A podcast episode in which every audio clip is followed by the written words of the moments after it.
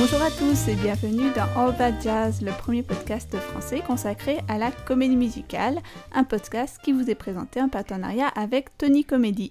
Alors, on est toujours Fanny et Anna, et aujourd'hui, on va parler d'un phénomène récent de la comédie musicale, un énorme carton à Broadway et ailleurs, j'ai nommé Hamilton. Wouhou Et nous recevons aujourd'hui pour parler de Hamilton Marie-Cécile, professeure d'histoire-géographie, Bonjour et Nicolas Truffinet, critique de cinéma et doctorant en histoire. Bonjour. Alors la raison pour laquelle on en parle tous les quatre, c'est aussi que tous les quatre, on a été voir la pièce à Londres en avril dernier. C'est donc à moi qu'il incombe la tâche de présenter euh, rapidement, euh, je vais essayer, euh, l'histoire, l'intrigue de Hamilton. Alors cette pièce raconte la vie d'Alexander Hamilton, de sa naissance à sa mort, en se concentrant sur quelques moments forts de sa vie à partir du moment où il arrive à New York. Alexander Hamilton, donc c'est un personnage qu'on connaît pas forcément beaucoup en France, mais c'est un des pères fondateurs des États-Unis, mais euh, donc un des moins connus, même s'il figure malgré tout sur le, le billet de 10 dollars. Il est né sur une île des Antilles, d'un père qui était marchand et d'une mère qui à l'époque était séparée de son premier mari. Son père les abandonne et sa mère meurt peu après. Il obtient néanmoins une bourse et fait des études au King's College de New York, qui est aujourd'hui l'université de Columbia. C'est à ce moment-là que la guerre d'indépendance des colonies anglaises d'Amérique commence. Hamilton va se distinguer à ce moment par ses initiatives et ses talents de stratège. Après l'indépendance, il joue un rôle fondamental dans la rédaction et l'adoption de la Constitution. Il va obtenir ensuite une place importante dans le gouvernement des euh, jeunes États-Unis en étant le secrétaire au Trésor, c'est-à-dire le ministre des Finances. Il démissionne et quitte son poste en 1795. Il va ensuite intriguer contre l'élection de John Adams en 96, mais échoue. En 1800, après la défaite d'Adams, il prend le parti de Jefferson, pourtant son opposant politique, contre Aaron Burr, qu'il juge peu fiable. Il s'oppose également à l'élection de Burr comme gouverneur de l'État de New York en 1804, ce qui conduit Burr à le provoquer en duel, un duel qui lui est fatal. On va présenter maintenant l'auteur de cette pièce qui s'appelle Lin-Manuel Miranda. Alors Lin-Manuel Miranda, ce n'était pas du tout ses débuts à Broadway, même s'il est encore jeune, il a 38 ans aujourd'hui. Sa grande œuvre précédente, qui a été l'œuvre qu'il a écrite euh, à la fin de ses études en fait, s'appelait In the Heights et a obtenu le Tony Award du meilleur musical en 2008. Euh, C'était un musical où il y avait déjà du rap, vous allez voir qu'on va parler de cet aspect-là dans Hamilton puisque c'est un musical hip-hop. Euh, par la suite, il a écrit les chansons pour la comédie musicale Bring It On, donc des histoires de cheerleaders, donc rien à voir ni avec In the Heights ni avec Hamilton. Puis il a travaillé sur les textes espagnols en fait du revival de West Side Story qui s'est joué en 2009. Ensuite, il a fait Hamilton, et depuis, la pièce a eu un énorme succès et il a notamment travaillé avec Disney euh, sur la musique de Star Wars 7, la musique de Moana. Il sera présent dans Mary Poppins Returns qui sort à la fin de l'année. Et il compose avec Alan Menken des chansons, de nouvelles chansons pour l'adaptation live action de La Petite Sirène qui sortira, euh, je ne sais pas, peut-être d'ici un ou deux ans. Et on a aussi appris récemment qu'il allait devenir réalisateur pour le cinéma puisqu'il va réaliser une adaptation du musical Tick Tick Boom qui est euh, une œuvre écrite par Jonathan Larson, l'auteur de Rent. C'est une pièce dans laquelle il avait joué en fait euh, en 2014. Par ailleurs, de manière plus anecdotique, il a joué son propre rôle dans la dernière saison de la série de Larry David, Curb Your Enthusiasm. La saison Imagine qui prépare une adaptation musicale des versets sataniques. Comme ce que fait souvent la série, c'est assez drôle, avec des personnalités qui se mettent en boîte eux-mêmes. Lui-même se décrit comme une personnalité assez control freak, assez, assez particulière. Euh, voilà, et ça fonctionne assez bien. Et ça me fait penser, il apparaît aussi, euh, enfin il est récemment apparu de la série d'Amy Schumer. Et là encore, il joue son propre rôle. Enfin, je pense que ses apparitions dans des séries contemporaines sont aussi le signe que c'est vraiment euh, devenu une idole populaire, euh, Lin-Manuel Miranda, et on va vous expliquer pourquoi. Tout à fait. Donc pour parler vraiment d'Hamilton, juste un petit point sur les origines de projet. En fait, Lin-Manuel Miranda a lu une biographie de Alexander Hamilton par Ron Chernow, alors qu'il était en vacances et ça l'a absolument passionné. Et en fait, à l'origine, il n'a pas tout de suite pensé à en faire une comédie musicale, il voulait en faire un album concept. Mais qu'est-ce que c'est, Anna, qu'un album concept? C'est-à-dire un album euh, qui raconte une histoire euh, sur un déroulé de chansons. Euh, c'est un peu comme une comédie musicale, que ça raconte une histoire, mais c'est uniquement sur disque et pas une pièce jouée devant des gens. Et d'ailleurs, il a, en novembre 2009, il a interprété la chanson titre, donc Alexander Hamilton, qui est le premier numéro de, de la pièce, un poetry jam à la Maison Blanche. Et euh, c'est très intéressant de le voir parce que voilà, il chante ce qui va devenir le, premier numéro de Hamilton, tout seul, euh, uniquement lui. Euh, il y a déjà Barack Obama qui est là et ça fait rire les gens d'imaginer de raconter la vie d'un père fondateur en hip-hop, etc. Il y a quelque chose d'incongru. il va prouver par la suite qu'il pouvait le faire. c'est important de noter qu'il collabore dès en fait depuis ses débuts avec Alex Lacamoire qui est un arrangeur très très talentueux et dont la contribution à Hamilton est vraiment à noter. Euh, et la pièce en elle-même a ouvert euh, off-Broadway début 2015 et ensuite est arrivée à Broadway en août 2015. Alors, euh, comme on l'a déjà dit, Hamilton a été un véritable phénomène. Il suffit de faire quelques recherches sur Internet à propos de la pièce pour trouver pléthore d'articles qui disent que Hamilton a révolutionné la comédie musicale, a révolutionné Broadway, etc.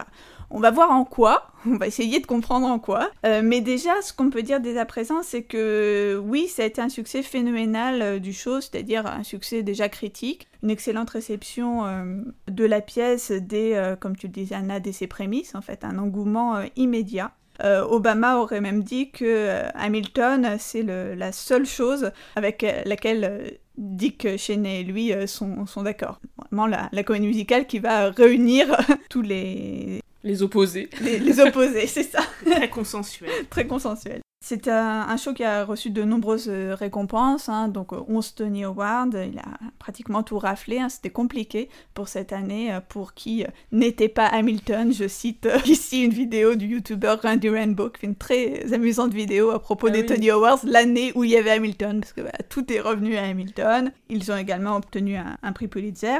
Comme c'est souvent le cas à propos des comédies musicales, ben, le spectacle vivant a cela de particulier que la capacité du théâtre n'étant pas extensible, quand un show a beaucoup de succès, ça fait évidemment des déçus. Il y a des gens qui veulent aller voir la pièce mais qui ne peuvent pas, ce qui euh, conduit parfois à une certaine spéculation sur le prix des billets. Et Hamilton a été célèbre pour avoir euh, engendré une course une inflation du prix des billets. Certains billets euh, se seraient même revendus aux alentours de 1500 dollars, donc c'est quelque chose qui n'a pas vraiment plu à Lin-Manuel Miranda lui-même, puisque euh, l'idée était de rendre la pièce accessible au plus grand nombre. Donc ce qui s'est fait, comme euh, là encore assez souvent pour les shows qui ont beaucoup de succès, c'est qu'ont été organisées des, euh, des loteries pour permettre à quelques chanceux de gagner le pass pour aller voir la pièce. Et la loterie de Hamilton s'appelle Ham for Ham, puisque contre un billet de 10 dollars, donc où figure Alexander Hamilton, vous pouvez avoir la chance d'aller voir la comédie musicale. Et euh, pendant ces loteries, ce qui est intéressant aussi par rapport à cette volonté de faire connaître au plus grand nombre ou de faire participer le plus grand nombre, c'est que le cast sortait pendant la loterie pour faire un petit spectacle dehors pour que même ceux qui ne gagnent pas les billets euh, puissent assister à une partie du spectacle. Oui, les vidéos sont vraiment à voir, on les voit tous sur internet et il y a beaucoup de, moments vraiment très drôles et, très intéressants sur euh, même les arcanes du show, mm. etc. Ce qui fait aussi la, la spécificité d'Hamilton, c'est que tout le monde s'y étant intéressé, ça a en fait euh, brassé un public bien plus large que le public habituel de la comédie musicale. Un public plus jeune, un public pas forcément habitué du théâtre. Donc euh, voilà, c'est aussi un, des aspects marquants du show, c'est d'avoir ouvert finalement le genre de la comédie musicale au-delà de son public traditionnel. Et la pièce euh, commence à ouvrir un petit peu partout, après avoir été à Broadway, à Chicago, il y a aussi un National Tour, donc euh, la pièce tourne un peu partout aux États-Unis. Euh, il y a eu Londres, donc nous nous sommes allés. La pièce va ouvrir à Porto Rico, qui est le lieu d'origine de, de Manuel Miranda et de sa famille. Et j'ai lu le 18 juillet dans Paris Match, alors je ne sais pas à quel point c'est une source, une sûre, que Hamilton pourrait arriver à Paris potentiellement au Théâtre du Châtelet lorsqu'il réouvrira, donc fin 2019. Mais peut-être euh, d'autres producteurs sont sur le coup, j'imagine qu'il peut y avoir une concurrence entre différents producteurs pour ce type de pièce. Bon, l'article est pas très précis, il dit apparemment qu'on devrait en savoir plus d'ici décembre, donc euh, attendons voir. Par contre, ce dont on parle aussi, c'est d'une captation qui serait diffusée, euh, j'ai lu ça récemment, une captation de la version originale américaine, donc avec Lin-Manuel Miranda dans le cast, qui euh, serait en train de s'arracher entre chaînes américaines. Ouais, ouais, les, les, droits sont, sont ouverts là et je crois que ça se bat euh, parce que ça va être euh, projeté en salle de cinéma. D'accord, c'est pour une sortie salle aux États-Unis.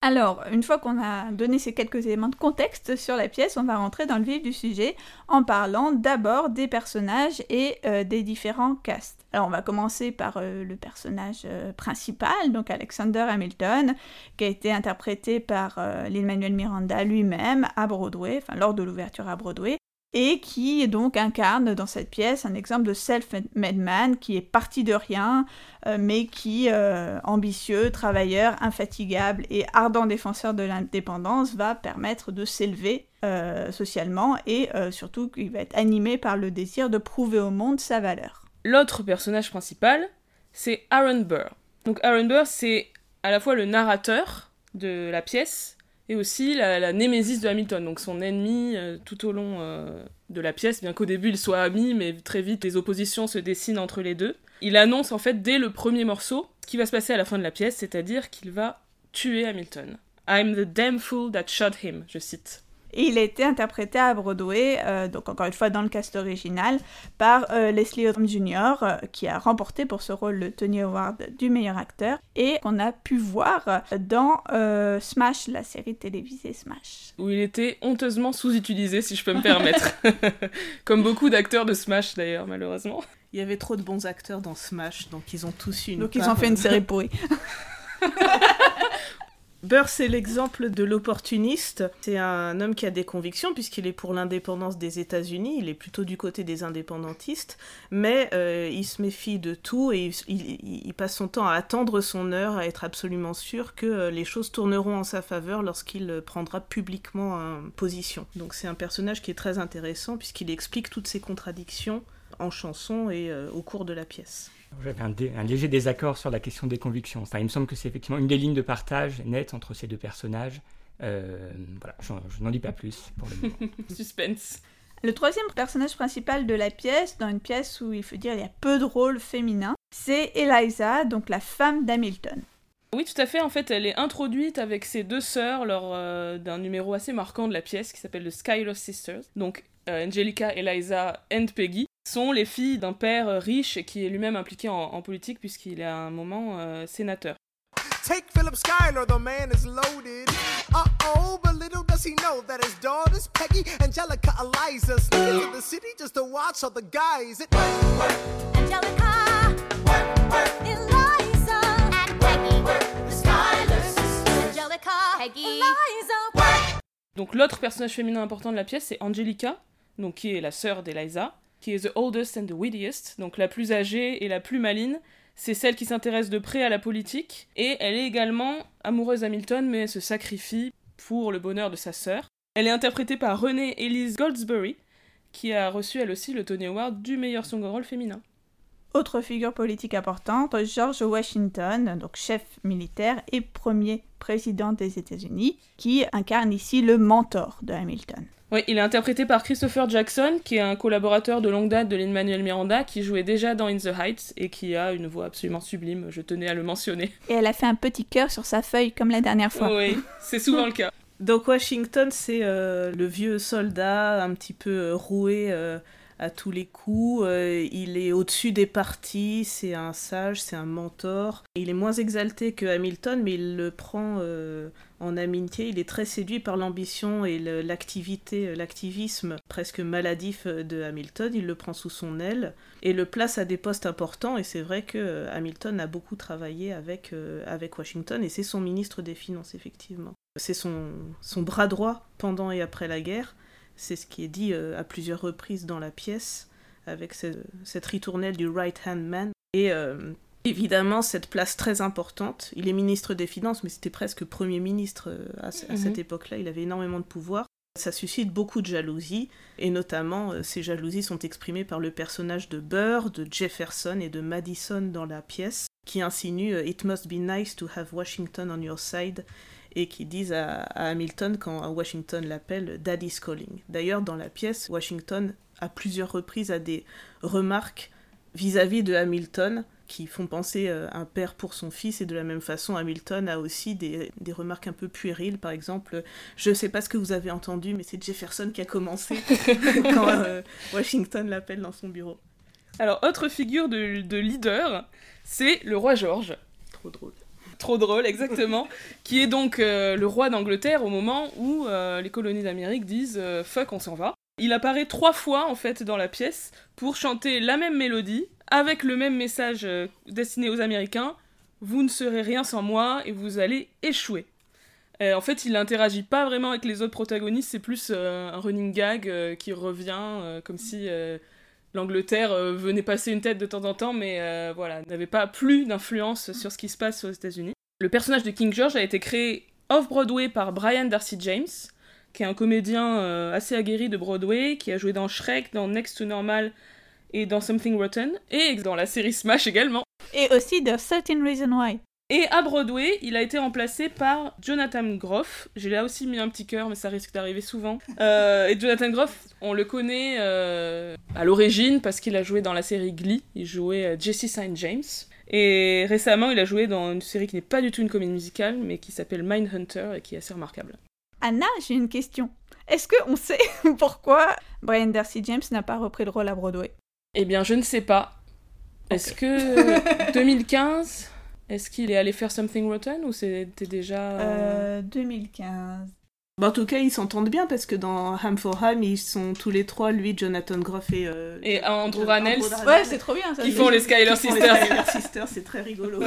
Donc, c'est le personnage qui vient un petit peu incarner le, ce roi George, la vieille Europe ou l'ancien régime, qui commente, qui est là, qui regarde avec perplexité un petit peu le, la naissance et l'évolution de l'Amérique. Par exemple, il y a un moment assez drôle où donc ce, ce roi euh, n'en revient pas que John Adams, qui, dans lequel il voyait visiblement une sorte de petit fonctionnaire insignifiant qu'il avait croisé quelques années plus tôt, euh, devienne le président. Enfin, d'abord, il n'en revient pas que Washington se retire, steps out volontairement. Je ne savais même pas que c'était quelque chose qu'on pouvait faire. Euh, puis que cette, son aide le remplace. Et en plus, bon, c'est des, des, scènes qui sont effectivement assez drôles. On a pu voir sur scène qui, qui fonctionnaient très bien avec le public. On voit ce, ce roi qui arrive avec des mines gourmandes, qui, qui commande, qui se délègue de spectacle, qui se met à danser, qui reste sur scène alors qu'il n'y a pas vraiment de, raison euh, très valable à cela. Outre tous ces personnages, certains personnages vont faire l'objet d'un double casting, c'est-à-dire qu'un même acteur va interpréter plusieurs rôles.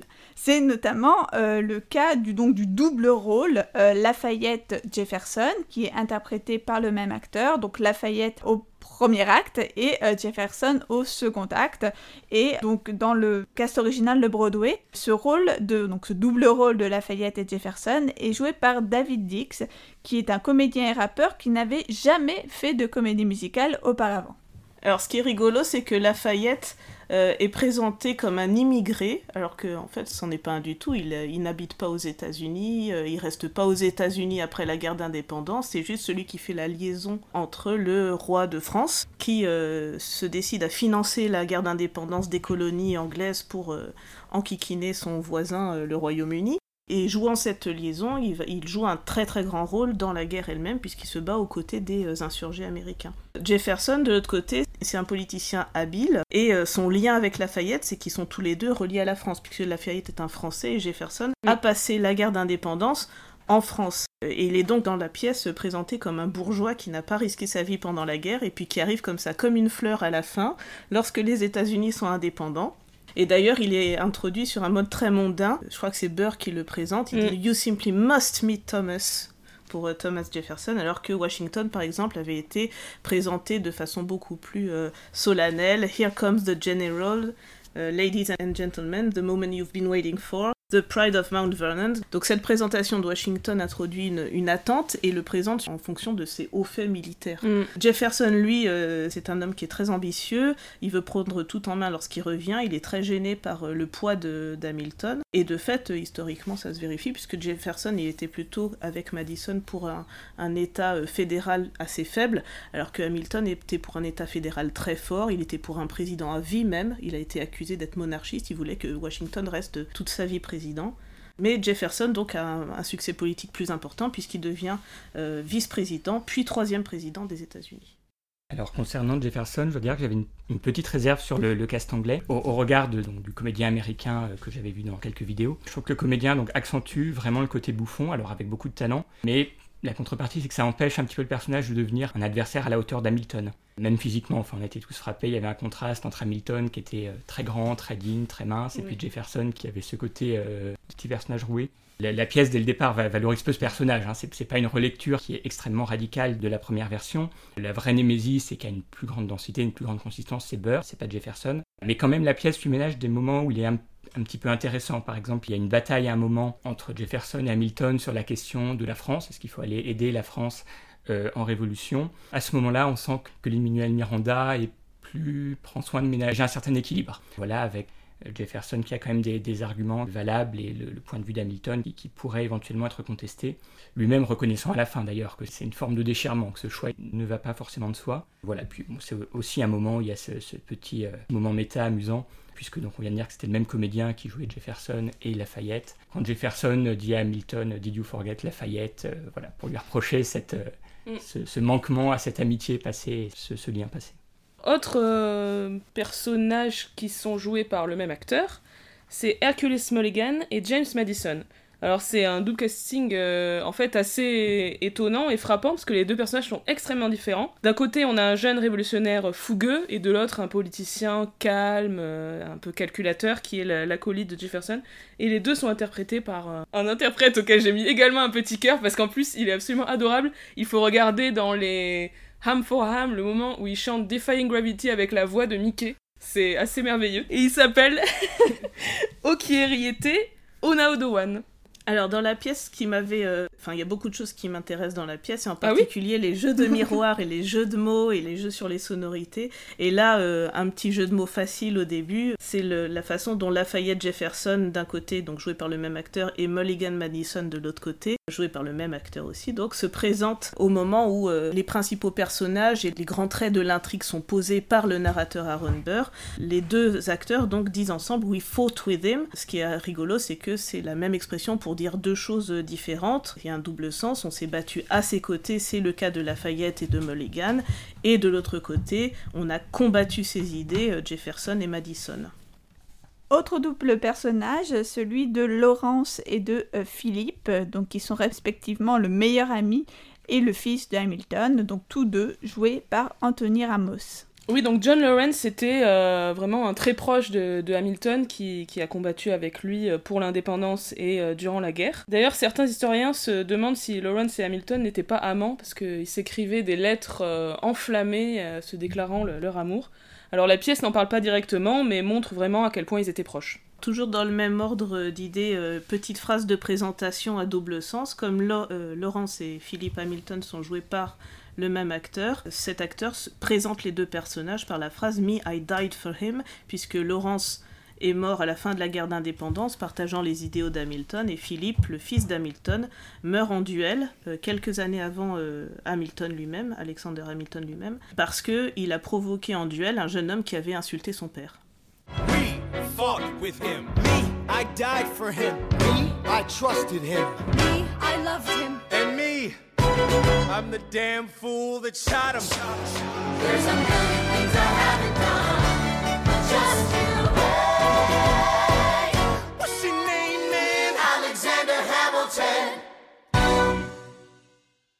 Et à propos de, je crois, de ce, soupçon de, de, rapport homosexuel entre les deux, il y a quand même une ou deux répliques, me semble-t-il, qui indiquent cette direction quand Hamilton dit que l'autre est, qu'il le trouve sexy dans ce pantalon et qu'il l'aime beaucoup. I think your pants look hot. Voilà. Lawrence, I like you a lot. Quelque chose. Bon voilà, il y a une réplique sur le. Et enfin, dernier double casting, ce sont les personnages de Peggy Skyler et de Maria Reynolds.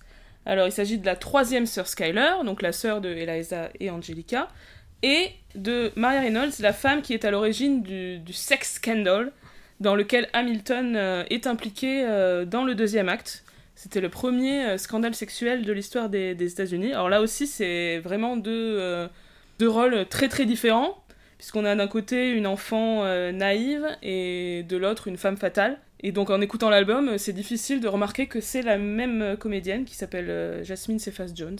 En même temps, Peggy n'intervient pas beaucoup dans la pièce, elle a quelques phrases au moment de la chanson des Skyler Sisters. Et euh, ce qui peut rapprocher les deux, c'est un peu le rôle de l'empêcheuse. Peggy a dit non, on devrait rentrer, papa nous a, nous a dit de rentrer rapidement, de pas aller en ville. Et donc, et Maria Reynolds joue un rôle qui indirectement met fin à la carrière politique d'Hamilton. Mm. Donc ça pourrait être le, le point de rapprochement. Bien vu, bien vu. Euh, à propos de Peggy, on a voilà, il y a pas trop d'infos sur elle. Effectivement, on la voit pas trop. et elle meurt entre les deux actes sans que ça soit mentionné. Il y a juste un assez beau moment où, euh, donc dans la chanson Take a Break, où euh, la mélodie des Skylar Sisters est reprise, c'est-à-dire euh, Angelica, Eliza. Et là, il devrait y avoir le end Peggy, et en fait, à ce moment-là, il y a un silence, puisque Peggy n'est plus là, en fait, c'est voilà, un assez beau moment. C'est une belle manière de faire passer l'information et assez créative. Ouais. Alexander, come downstairs. Angelica's arriving today.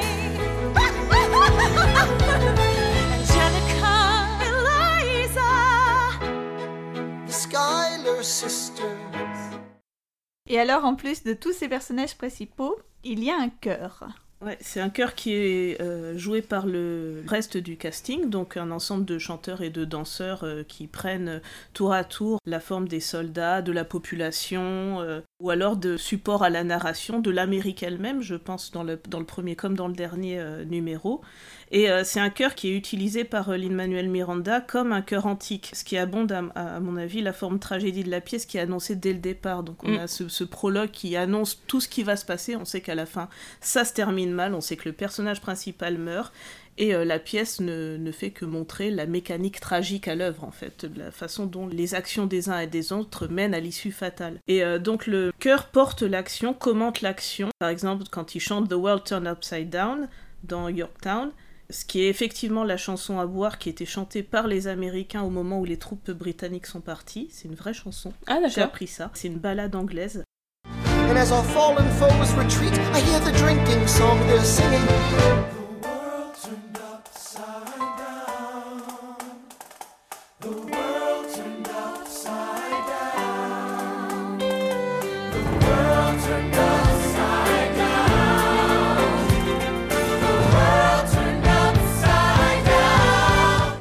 Commente également l'action quand ils disent damn dans les Reynolds pamphlets et qu'ils lisent le pamphlet en même temps que l'action se déroule. I came as soon as I heard.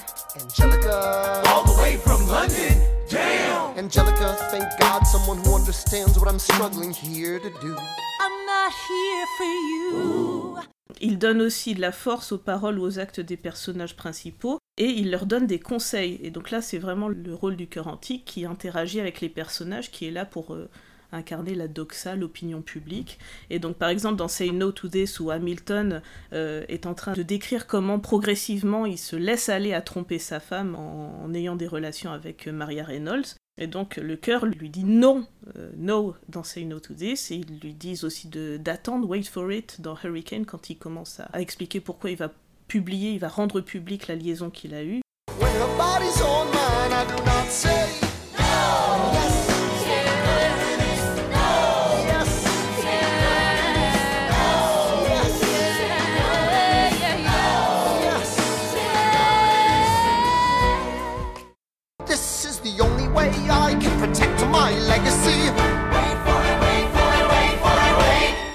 Et il commente également, euh, au moment du duel entre Burr et Hamilton, le fait que Hamilton lève son pistolet vers le ciel, donc ne va pas tirer sur Burr, pendant que Burr est en train de tirer sur lui. Donc euh, c'est un, ensemble qui est euh, utilisé de façon très intéressante et très intelligente, je trouve, par l'Emmanuel Miranda. Un rôle qui est donné aussi bien par les paroles, la musique, que par la chorégraphie. Et on en reparlera plus tard, je crois. Raise a glass to freedom. He aims his pistol at the skyway. Alors, une fois qu'on a présenté euh, tous, les, tous les personnages, en tout cas les personnages principaux de, de cette pièce, euh, on voulait aborder euh, une question essentielle qui est celle de la diversité du casting. En fait, par diversité, on entend le fait que la particularité de Hamilton, c'est d'avoir un casting très majoritairement non blanc. Ça, on le souligne surtout que euh, dans la scène de Broadway euh, contemporaine, on a plutôt assez peu de rôles en fait écrits pour des interprètes non blancs. Alors une tendance qu'on observe depuis quelques années, c'est enfin une tendance en fait qui est pratiquée depuis euh, assez longtemps mais qui reste toujours euh, ponctuelle, c'est la pratique du casting colorblind, donc c'est-à-dire de, caster euh, des interprètes sans tenir compte de leur couleur de peau. Ça a été fait notamment assez récemment sur des grands classiques comme Les Misérables où on a successivement eu une éponine et un Gavroche. Et aussi un Valjean. Et aussi un Valjean mm. euh, noir. Dans le cas de Hamilton, c'est pas spécialement un casting euh, colorblind au sens où euh, le fait que les interprètes soient non blancs, ça a un sens. C'est une volonté, enfin un choix délibéré de Lin-Manuel Miranda qui envisage Hamilton comme étant, je cite, America then told by America now, donc l'Amérique d'alors racontée par l'Amérique d'aujourd'hui. Seul le euh, roi George III d'Angleterre est euh, traditionnellement joué par un blanc et également quelques membres de l'ensemble peuvent éventuellement être blancs. Ouais, et ce choix de casting, ça fait vraiment partie intégrante du projet. Euh, c'est-à-dire que si la pièce était jouée par des blancs en mode euh, réaliste, ça deviendrait tout de suite assez problématique parce que ça serait trop hagiographique, trop complaisant. Donc euh, ce choix de casting donne d'emblée une sorte de recul critique sur l'histoire qui est racontée. C'est un coup de force et, euh, qui correspond à un vrai projet politique explicite de Lin-Manuel Miranda. il veut que les minorités dans sa pièce, par sa pièce, se réapproprient l'histoire états-unienne en interprétant les hommes blancs qui l'ont faite. Euh, ce qui rend concret euh, dans la pièce au moins l'inclusivité du mythe américain qui repose sur cette fiction du melting pot euh, cette, cette, terre de la liberté et ce, mélange de toutes les origines en un seul peuple qui partage des idéaux communs et qui ont les mêmes droits et les mêmes devoirs. Mais euh, dans le même temps, comme l'ont fait remarquer certains activistes, c'est pas parce que des Afro-Américains et des Latinos jouent des personnages blancs que l'histoire telle qu'on la raconte dans cette pièce-là euh, est moins pétrie du privilège blanc, puisque finalement, les acteurs non blancs de la période révolutionnaire américaine euh, ne sont pas davantage mis en, lumière dans le cadre de cette pièce. On parle vraiment des grands pères fondateurs, des grands personnages qui, eux, avaient le pouvoir et étaient blancs. Ouais, en fait, à propos de ce casting, je me suis vraiment posé la question quand on a vu la pièce à Londres, puisque j'ai remarqué que l'interprète d'Eliza était d'origine asiatique et l'interprète d'Angelica était noire, exactement comme dans le cast original. Sauf qu'en fait, il n'y a pas vraiment de raison que ce soit comme ça. Et de même, beaucoup de, Hamilton sont interprétés par des personnages latinos, alors qu'en fait ça pourrait être beaucoup plus mélangé que ça. Alors je me demande si c'est un réflexe ou à quel point des stéréotypes sont aussi en jeu euh, dans plus ou moins les personnages, c'est-à-dire que par exemple Eliza, elle est plus timide, plus euh, réservée, donc peut-être qu'on pense plus à une interprète asiatique. Angelica est beaucoup plus euh, outspoken, punchy, etc. Donc on pense plus à une femme noire. Je sais pas exactement, je suis pas persuadée que ce soit le cas, mais le fait que ça soit retrouvé de cette même manière-là dans la pièce à Londres m'a fait poser cette question. Euh, mais on a par exemple euh, d'autres choix qui ont été faits, par exemple dans la, tournée US, euh, l'interprète d'Hamilton est noir, c'est Michael Luoye, et à Chicago, on a une actrice latino qui joue, euh, qui joue Angelica, c'est Karen Olivo, qui est une comédienne très proche de Lin-Manuel Miranda, qui était déjà dans In the Heights. Et à part ça, Lin-Manuel Miranda a dit qu'il était pour une version euh, gender bend, c'est-à-dire avec des femmes jouant des hommes et des hommes jouant des femmes, donc euh, j'espère qu'un jour ça sera possible. Autre particularité de Hamilton, donc euh, non contente d'avoir euh, inclus des euh, interprètes non blancs, la comédie musicale va également chercher du côté d'un style qui est relativement peu représenté dans la comédie musicale à Broadway, à savoir le style hip-hop dans la musique comme dans la danse. Et d'ailleurs, l'adoption de ce style est sans doute ce qui a en partie expliqué le succès de la pièce au-delà du public traditionnel de Broadway, notamment vers un public plus jeune. Oui, alors il y a plusieurs euh, références directes en fait à des, morceaux de hip-hop dans la pièce, notamment du hip-hop un peu old school. Donc on imagine peut-être que Lin-Manuel Miranda écoutait euh, dans sa jeunesse. Il y a vraiment quelques exemples euh, assez frappants. Notamment, il y a trois allusions à des chansons d'un rappeur assez célèbre qui s'appelle Notorious B.I.G. Et notamment, la chanson en fait Ten Dual Commandments est directement reprise d'un morceau qui s'appelle The Ten Crack Commandments et où il y a exactement la même chose au début 1, 2, 3, 4, 5, 6, 7, 8, 9. Donc c'est une, une référence directe. Il y a aussi quelques autres moments euh, lorsque Jefferson dit And if you don't know, now you know. C'est aussi une référence à Notorious B.I.G.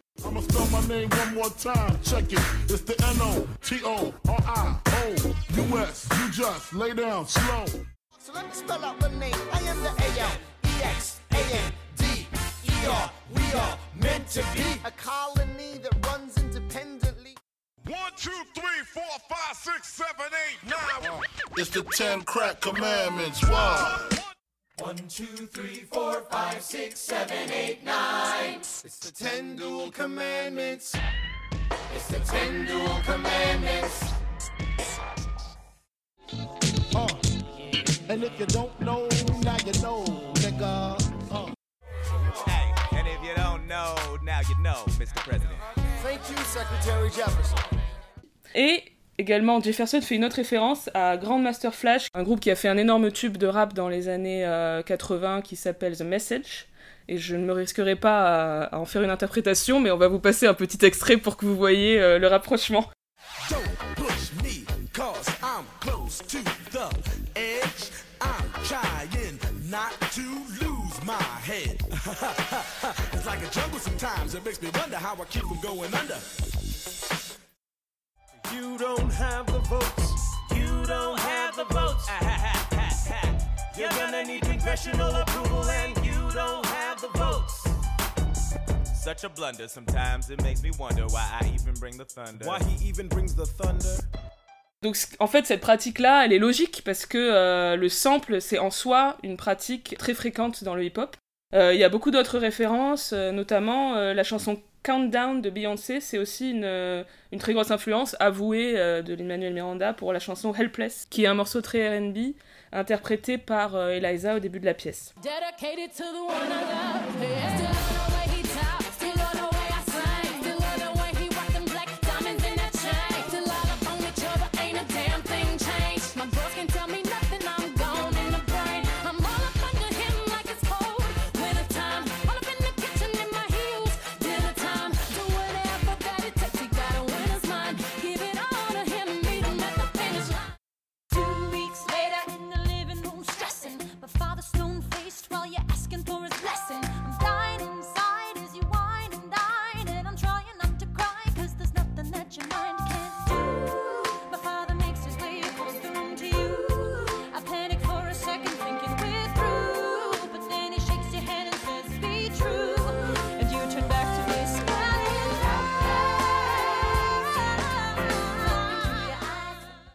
Et il y a aussi toute la pratique des battles. En fait, il y a deux moments où les débats à l'intérieur du Congrès, notamment en l'occurrence entre Hamilton et Jefferson, sont interprétés comme étant des battles de rap, c'est-à-dire où les, deux débattants s'envoient des punchlines, enfin voilà, il y a, il y a reprise de ce qui est aussi une pratique très fréquente dans le hip-hop en politique. Et c'est un des grands intérêts de la pièce, effectivement. C'est un intérêt parce que c'est une originalité, et dans le même temps, c'est quelque chose qui sert le projet de la pièce en général dans le hip-hop. La forme est au service du fond, et c'est ça aussi qui me plaît beaucoup dans cette pièce. Au départ, on pourrait se dire c'est quand même bizarre de mettre du hip-hop sur la vie de Hamilton, qui est un des pères fondateurs, donc Mm. euh, 18e siècle, fin 18e siècle. Pourquoi mettre du rap par-dessus?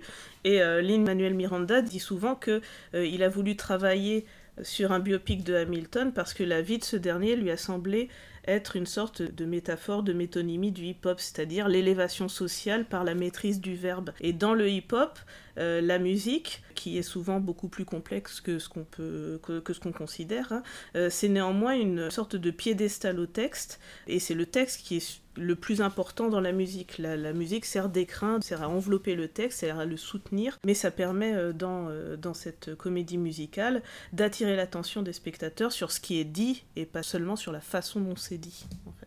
Ouais, et sur cette question de l'élévation sociale par le, par le verbe, en, fait, effectivement, ça a beaucoup résonné. Et d'ailleurs, la phrase I wrote my way out, qui est dite euh, dans la pièce, a inspiré au rappeur Nas un morceau qu'il a écrit pour les Hamilton Mixtapes. Les Hamilton Mixtapes, c'est un album, en fait, euh, où euh, des interprètes extérieurs à Hamilton interprètent soit des reprises de morceaux de Hamilton dans leur propre style, soit des morceaux inspirés par l'univers d'Hamilton.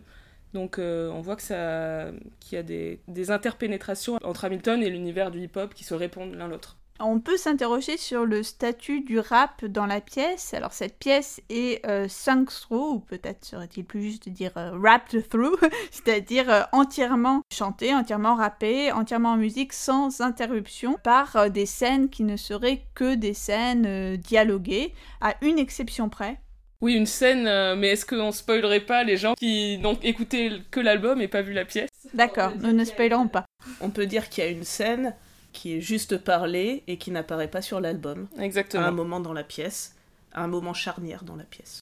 Qu'est-ce que symbolise finalement le rap dans la pièce? Bah, pour moi, ça symbolisait En tout cas, au début de la pièce, clairement, ça symbolise une forme de jeunesse, de vivacité d'esprit, la rapidité avec lesquelles les textes sont dits. Les personnages comme euh, euh, autant Hamilton que Angelica, que Lafayette, etc. sont dans un débit de parole incroyable parce que c'est une espèce de force de la jeunesse qui s'arrête jamais. Cette puissance-là du verbe et de la, rapidité d'esprit euh, est maintenue en fait quasiment jusqu'à la fin dans le personnage d'Hamilton, puisque en fait c'est le seul personnage qui continue de rapper jusqu'à la fin. Disons qu'il y a de plus en plus de morceaux qui sont chantés au fur et à mesure de la pièce et de moins en moins de rap, mais le personnage d'Hamilton, lui, jusqu'au bout, même s'il y a aussi des morceaux qui sont chantés, euh, rap, et notamment à la fin dans Your Obedient Servant, qui est la chanson qui est chantée juste avant le duel euh, entre Hamilton et Burr. À ce moment-là, Hamilton continue de rapper, tandis que Burr, lui, euh, est passé au chant, en fait.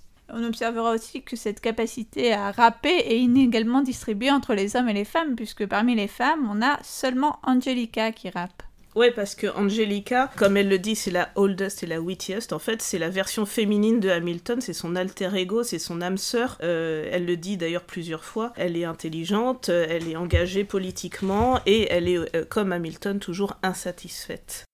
Mais le personnage d'Eliza, ça on l'entend pas forcément quand on écoute juste l'album, mais en fait, à un moment de la pièce, elle fait du beatbox. Donc elle accompagne, en fait, à ce moment-là, en l'occurrence, elle accompagne son fils dans un numéro qui qu'il rappe. Et c'est assez hum, symbolique de son personnage, en fait. Un personnage dont l'une des qualités est de savoir accompagner et encourager autrui. Donc je trouvais que c'était une, une bonne idée. Et puis le beatbox fait aussi partie de la culture hip-hop. Donc, euh, Alors sur le rap, ça me- ça m'inspire deux observations. D'abord, si je peux remonter un tout petit peu sur le- les cabinets de battles, ça me, ça me rappelle très fort, je ne sais pas du tout si Lin-Manuel Miranda l'a revendiqué, si c'est corroboré, les vidéos qu'avaient faites sur YouTube des professeurs d'économie il y a quelques années, euh, qui étaient vraiment pareil, des joutes, des joutes parlementaires en rap entre Keynes et Hayek. C'était drôle, c'était assez brillant, c'était vraiment très bien écrit. Alors de manière étonnante, enfin oui ou non, je sais pas, c'était plutôt Hayek qui avait le beau rôle d'ailleurs. Alors euh, Keynes y était plus sympathique, alors qu'Hayek était ce petit être euh, étriqué, mais enfin sur le fond, c'était quand même plutôt Hayek qui avait raison euh, à la fin. Voilà, c'est pas moi qui parle, hein, c'est les vidéos de, l'époque.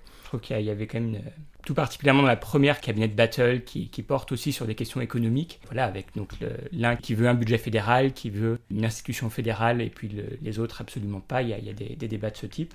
Et puis la deuxième chose, c'est euh, bah, par contraste ceux qui ne rappent pas. Finalement, ceux qui ne rappent pas, c'est qui? C'est les Anglais, donc Laura George, les pro-anglais, un certain Samuel Seabury au départ, qui est dans un style beaucoup plus, beaucoup plus désuet. C'est Jefferson au moment où il arrive, où il rentre de France. Puis bien sûr, euh, assez rapidement, par euh, opportunisme, il va se mettre au rap, et à l'indépendance et, à, et au progrès. Mais, mais c'est pas immédiat. Euh, voilà, donc ça, peut, ça pourrait paraître un petit peu évident hein, comme manière d'indiquer le, le progressisme ou l'absence de progressisme des personnages, mais je trouve que c'est quand même un procédé assez ludique qui opère bien. Mais Hamilton, en fait, ce n'est pas que du hip-hop, il y a d'autres références musicales qui traversent la pièce. Tout à fait, donc euh, on va reprendre le droit fil de ce que Nicolas vient de dire. Euh, on a vers le début le morceau Farmer Refuted, donc où Hamilton s'oppose à un Américain pro-anglais, donc comme tu disais Samuel Seabury, donc euh, un personnage qui a vraiment existé, qui lui chante dans un style désuet et que Hamilton va défier en, en rappant par-dessus lui jusqu'à euh, littéralement lui couper la parole en fait. Ouais, le style de la chanson, c'est euh, un menuet qui est écrit dans un style contrapuntique et qui est joué au clavecin, euh, donc de façon très précieuse. Seabury euh, déclame d'abord un discours, euh, puis ensuite il le répète en fait en boucle. Et euh, Hamilton se greffe dessus pour euh, lui, faire perdre Ouais. les pédales, pour lui faire perdre le fil de son, de son texte. C'est assez euh, représentatif du fait que Seabury n'est pas capable d'argumenter, mais qui reste dans, dans son idée de départ, alors que euh, Hamilton, par sa maîtrise du verbe, par sa maîtrise des bons mots, finit par le faire dérailler complètement, jusqu'à ce moment assez rigolo où Seabury module et Hamilton lui dit de ne pas moduler juste pour éviter de, de- débattre avec lui. Encore une remarque méta qui euh, caractérise toutes les comédies musicales récentes. On avait déjà évoqué dans un précédent épisode euh, The Song That Goes Like This de Spamelot. Encore une fois, la comédie musicale se regarde faire spectacle et se moque de ses propres codes. Congress does not speak My for dog me. speaks more eloquently than me. A dangerous. Strangely, your I is the pray the king shows you his mercy. Is he in Jersey? For shame for the revolution.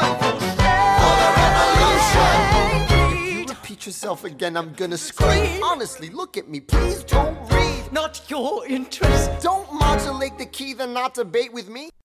Alors, autre chanson qui n'est pas dans un style hip-hop, c'est You'll Be Back, donc on en a parlé tout à l'heure, euh, la chanson du roi George. C'est une chanson dans un style euh, Beatles, en fait, euh, chanson d'amour pop de ce qu'on a appelé à l'époque des Beatles la British Invasion. Voilà, c'est un contraste musical qui est là encore assez parlant. Et qui repose encore une fois sur plein de jeux de mots sur la folie. Le roi expose son amour euh, immodéré euh, de la- de, de l'Amérique euh, et dans le même temps, il, il menace de, massacrer, d'envoyer ses soldats pour tuer tout le monde au nom de l'amour. Donc euh, c'est assez ri- rigolo, d'autant plus qu'on sait que le roi George III a effectivement euh, souffert de troubles euh, psychologiques mentaux graves à la fin de sa vie. Il est mis en scène comme un personnage de mari ou d'amant abusif et violent vis- vis-à-vis de son amante qui veut prendre sa liberté. for your love, for your praise, and I'll love you till my dying days. When you're gone,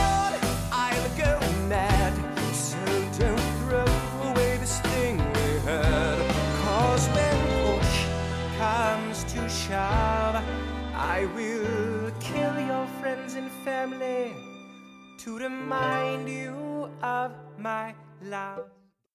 Autre morceau euh, notable dans cette question de contrevenir à la règle du musical hip-hop, c'est What Did I Miss, qui est la chanson que Jefferson interprète quand il euh, rentre de Paris. Il a raté la guerre, il arrive, c'est la première chanson du deuxième acte en fait. Il demande What Did I Miss? Et en fait, qu'est-ce qu'il a miss? C'est évidemment la guerre, mais aussi le rap, puisque cette chanson euh, est interprétée dans un style euh, boogie, on va dire.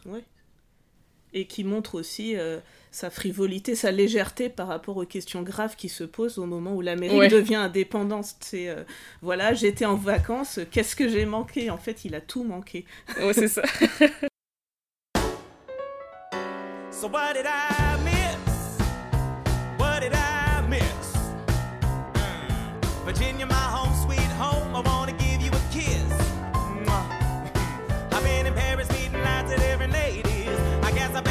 basically missed the late 80s. I traveled the wide, wide world and came back to this. Une autre chanson qui, euh, qui n'est pas dans le style hip-hop, c'est euh, The Room Where It Happened, qui est très jazzy, euh, un peu de style Dixieland et c'est renforcé par l'utilisation du banjo. Euh, et donc cette, euh, cette, cette chanson, encore une fois, la forme est au service du fond, ça, ça met en place une atmosphère trouble, euh, de mystère, de tentation, de jeu. Et euh, moi, ça m'a fait directement penser à une cérémonie vaudou un peu qui s'enflamme progressivement, une Mm. sorte de transe euh, qui va crescendo et on voit euh, finalement avec la musique la jalousie de Burr augmenter jusqu'à l'enflammer euh, parce que Burr littéralement brûle d'envie de se trouver dans la pièce où se, passent les décisions. Ouais, c'est renforcé par euh, la chorégraphie vraiment très très intense de ce numéro qui est, je trouve, le, au niveau de la danse, le meilleur numéro de la pièce. Et c'est une chorégraphie à la, je dirais, à la Bob Fosse. Je m'avance un peu sur la suite de, de notre sujet, mais je tenais à le mentionner. Et c'est une vraie chanson de méchant, parce qu'on dit que Burr, c'est le- c'est l'ennemi euh, depuis le début de Mm. Hamilton, alors que le reste de la pièce le présente comme quelqu'un de beaucoup plus euh, nuancé, de beaucoup plus subtil. Euh, il chante une berceuse à sa fille, en même temps que Hamilton euh, chante une berceuse à son fils. Il chante la même, euh, la même berceuse. Dans Wait for It, il explique les raisons personnelles pour lesquelles il est opportuniste, et qu'on soit d'accord ou pas avec lui, c'est quand même des bonnes raisons. Mais là, c'est la vraie chanson de, de méchant où il explose, où on voit toute sa, sa jalousie le ronger et expliquer le, le fait qu'il tire sur Hamilton à la fin.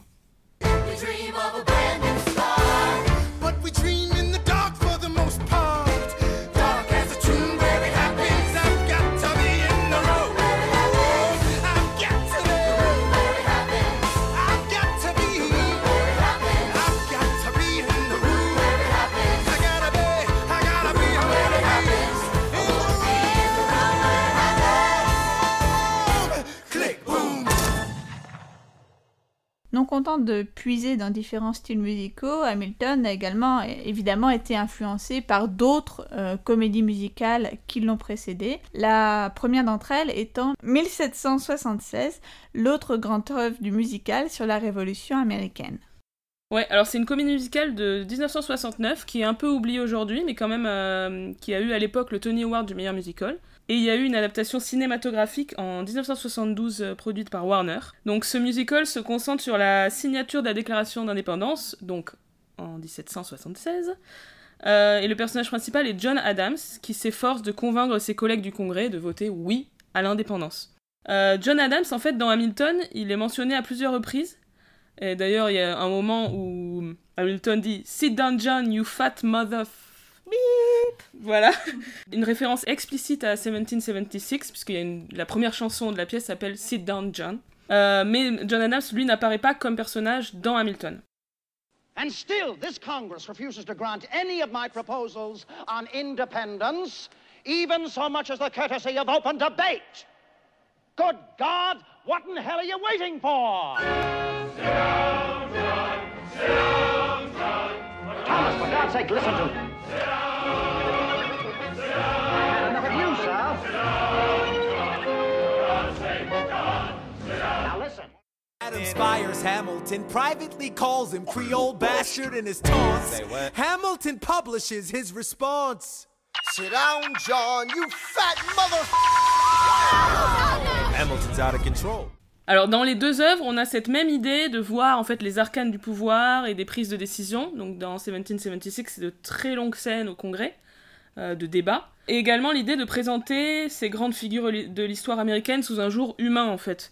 Donc on a euh, Adams qui est persévérant, euh, qui a beaucoup d'esprit, mais il a aussi des doutes, et il y a plusieurs scènes où il se confie à, sa, à son épouse Abigail. On a Benjamin Franklin qui est présenté comme un bon vivant, euh, plutôt sympathique. Et on a Jefferson qui est un peu plus désinvolte, on va dire, et qui, qui ne pense qu'à être seul avec sa femme alors qu'il devrait être en train d'écrire la déclaration d'indépendance, c'est assez amusant. Et alors, à la différence d'Hamilton, on va sûrement en reparler avec plus de profondeur, mais dans 1776, le sujet de l'esclavage est abordé clairement et longuement, parce que euh, c'est un des points en fait sur lequel John Adams doit renoncer. Puisque euh, les autres membres du Congrès, la, plupart des autres membres du Congrès disent euh, on peut pas mettre une condamnation de l'esclavage dans la déclaration d'indépendance.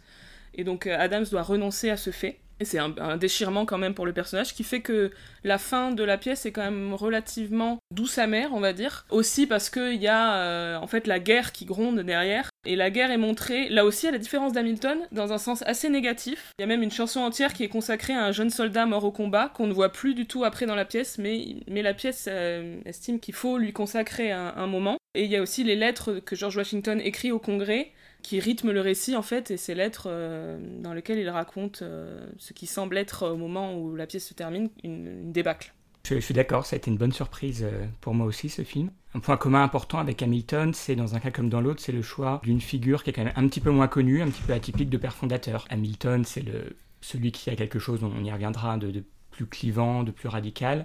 John Adams, c'était cette euh, personnalité obnoxious and disliked. Voilà, et que dans un cas comme dans l'autre, ça permet quand même une forme de décentrement. C'est pas, c'est pas pareil que si ça avait été Franklin ou Washington qui avait été au centre. Voilà, ça induit un certain nombre de choses, ça fait des œuvres moins consensuelles, qui interrogent plus quand même ce, ce récit un petit peu édifiant des origines. Et puis accessoirement, ça a aussi euh, euh, permis, ça, ça s'observe vraiment, de susciter un intérêt accru euh, à la fois du public et des historiens pour ces, pour ces figures qui étaient euh, oubliées, c'est beaucoup dire, ça reste quand même des pères fondateurs, ils sont sur les billets, mais qui n'ont pas ce- le, le statut aussi, euh, aussi emblématique que les deux ou trois euh, principaux. Et qui n'ont pas eu des œuvres aussi, aussi marquantes les concernant d'ailleurs, et ce qui je pense n'est pas un hasard? C'est plus intéressant et plus facile pour un créateur de faire ce pas de côté et d'a- et d'aller chercher un petit peu à côté. All right, gentlemen, let's get on with it. Which of us will write our Declaration of Independence? Mr. Adams, I say you should write it. To your legal mind and brilliance we defer. Is that so? Well, if I'm the one to do it, they'll run their quill pens through it. I'm obnoxious and disliked, you know that, sir. Yes, I know. But I say you should write it, Franklin. Yes, you. Hell no. Yes, you, Dr. Franklin. You. Oui, ça m'avait un peu euh, étonné cette absence de Benjamin Franklin dans Hamilton. Je sais pas pourquoi. Peut-être qu'ils ne se sont pas. En fait, il est mort en 1790. Ouais, mais comme c'est un personnage euh, important qui ressort dans le. Enfin, c'est un peu le duo Washington-Franklin qui sont les, un peu les, les meneurs de l'indépendance Mhm. américaine, même s'il y a eu plein d'autres acteurs. J'ai été étonnée de ne pas le voir dans Hamilton. On le voit absolument pas, il y a juste une allusion à un moment euh, de Mm. Angelica qui dit euh, It's Ben Franklin with a key and a kite, donc il fait référence plus à ses, hum, Ses euh, expériences. ses ouais, de- expériences scientifiques ouais. qu'à ses, ses réussites politiques en fait. Ouais.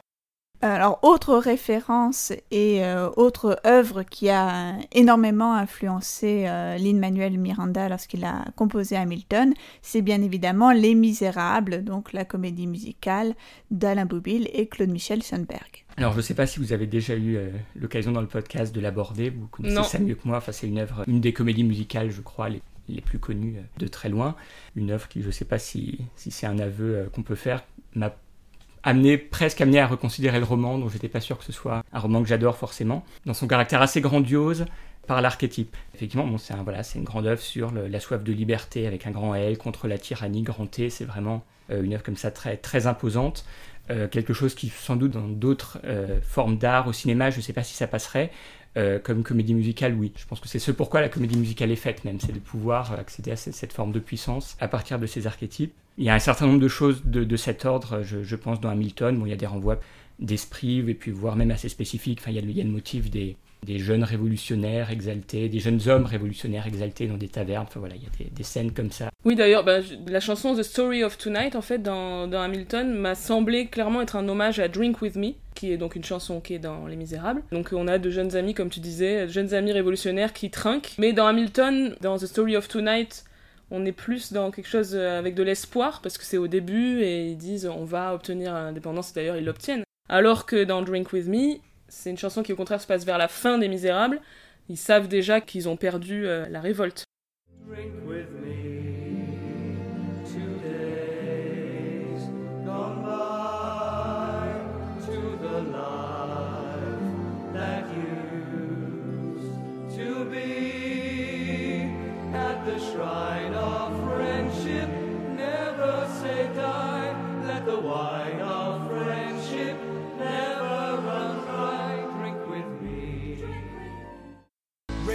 Glass to freedom, something they can never take away, no matter what they tell you.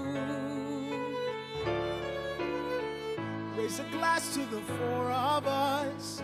Tomorrow there'll be more of us telling the story of tonight. They'll tell the story of tonight. Raise a glass to freedom. Clairement, il y a beaucoup de similarités, on va dire, entre les deux œuvres.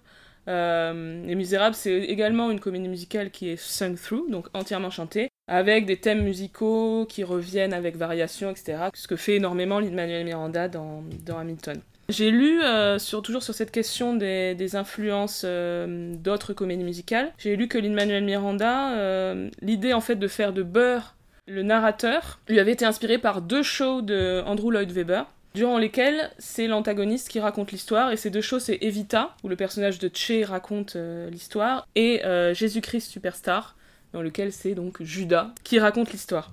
Euh, Il y a aussi pas mal de petites références dans la pièce via certaines répliques, donc j'en ai noté quelques-unes que je vais citer, et aussi que je vais vous faire entendre en mettant des petits extraits. Il y a une allusion à Camelot lorsque, lorsque Lafayette se présente comme le Lancelot, the Lancelot of the... Of the Revolutionary Set. voilà, magnifique accent. Fake euh, French accent, oui. le fake French accent, voilà. Euh, donc il se présente comme le Lancelot et après il dit euh, Who's the best? C'est moi. Et C'est moi, c'est une chanson dont j'avais parlé dans le- dans l'épisode sur les, les légendes arthuriennes, qui est interprétée par euh, Lancelot dans la comédie musicale Camelot. C'est moi, c'est moi, I'm forced to admit, tis I, I humbly reply, that mortal who these can do, c'est moi, c'est moi, tis I. Eh oui, oui, mon ami, je m'appelle Lafayette, the Lancelot of the revolutionary set. I came from afar just to say bonsoir to the king, cause c'est toi who is the best, c'est moi. Autre allusion, on a The Last Five Years. Là, c'est une allusion très explicite d'ailleurs pour laquelle Lin-Manuel Miranda a téléphoné à Jason Robert Brown, le compositeur de Five Years, en lui disant est-ce que je peux mettre ça dans Hamilton? C'est à la fin de Say No to This, qui est la chanson où euh, Hamilton en fait trompe sa femme avec Maria Reynolds et s'en suivra euh, plein de, de complications. À la fin, il chante Nobody Needs to Know. Et Nobody Needs to Know, c'est le titre de la chanson à la fin de The Last Five Years où le personnage masculin trompe son épouse et il dit Nobody needs to know. C'est une référence complètement explicite. nobody needs to know.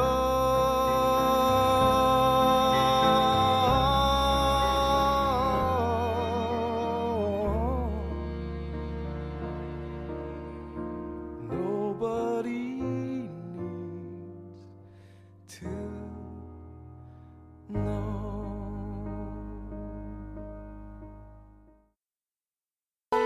So Nobody needs to know.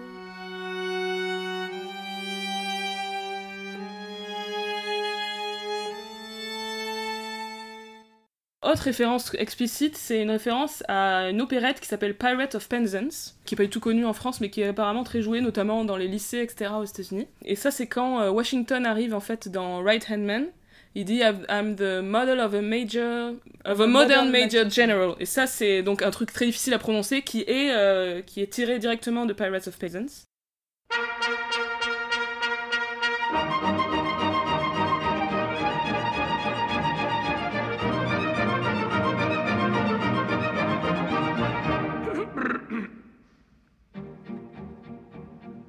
I am the very model of a modern major general. I've information, vegetable, animal, and mineral. I know the kings of England. I can quote the vice historical from Marathon to Waterloo in order categorical.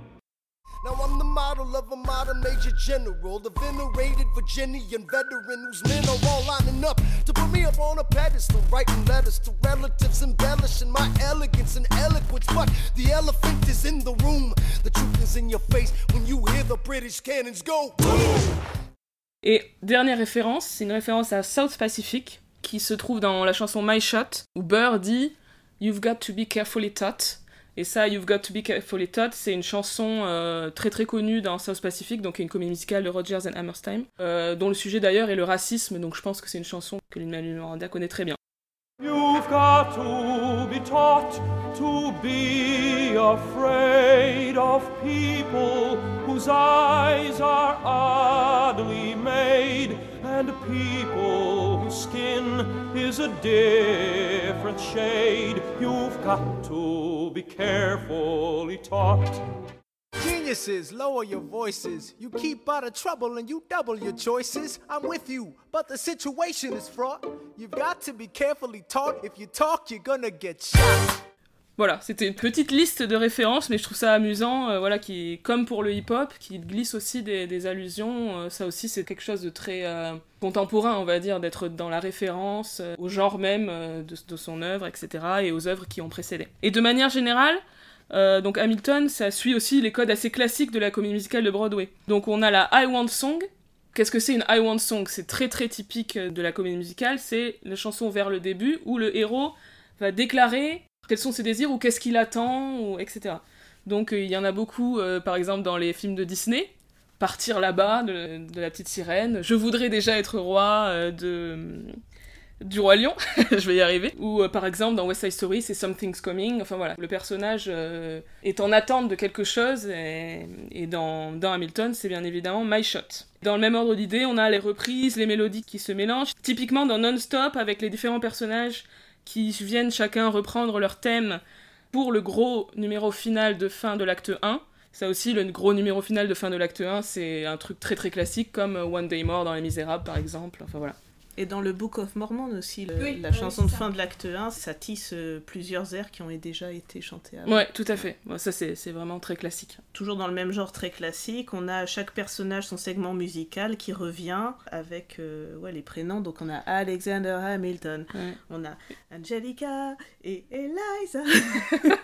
Et Hamilton, il en a deux parce qu'il a aussi Alexander. Donc voilà, chaque fois que les Ouais. prénoms sont, sont dits ou chantés, c'est avec ces, ces mélodies-là, quasiment. quasiment. Et Aaron Burr, c'est Aaron Burr sœur aussi.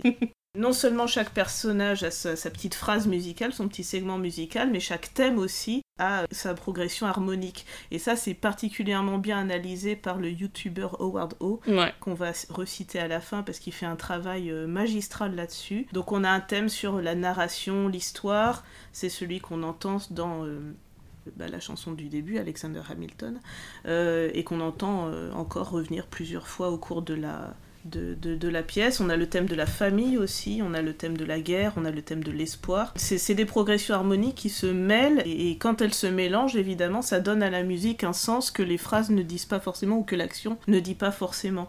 Donc par exemple, euh, on a la même progression harmonique dans The Story of Tonight, qui est la chanson où les amis euh, font, des, font des plans sur la comète et disent que euh, leur réunion sera racontée par les historiens plus tard, parce que c'est le moment où ils, euh, où ils scellent leur pacte d'amitié et, où ils décident de faire la guerre ensemble, en fait. On a la même progression harmonique dans Dear Theodosia, qui est la berceuse que Burr et Hamilton chantent pour leurs, euh, enfants respectifs.